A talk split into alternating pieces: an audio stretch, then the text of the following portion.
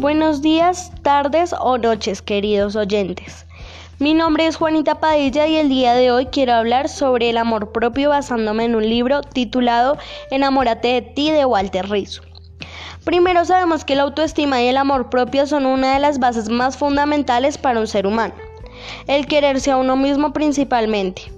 Estamos acostumbrados a querer que las demás personas nos acepten y así poder sentirnos bien con nosotros mismos. Pero para poder ser aceptados primero tenemos que aceptarnos a nosotros mismos. Muchas veces en los libros, películas, etc., nos hablan sobre querernos a nosotros físicamente, lo cual no está mal, pero también es importante amarnos por dentro, nuestros logros y desaciertos. Eso es algo que destaco del libro, ya que nos da bases fundamentales para aprender a amarnos de todas las maneras posibles, aunque a veces es muy difícil si nos comparamos con las demás personas.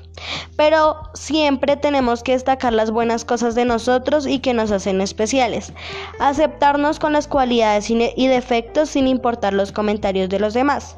Queremos un mundo en donde todos seamos amados y aceptados, pero si no nos amamos y aceptamos, y aceptamos, no podemos amar a los demás. Como conclusión puedo decir que el libro es muy bueno, nos enseña muchas cosas buenas para poder amarnos. Y como conclusión puedo, personal puedo decir que siempre nos amemos, porque cada uno de nosotros somos personas únicas y hermosas. Y recuerda, antes de amar a los demás, amate primero. Muchas gracias, hasta luego.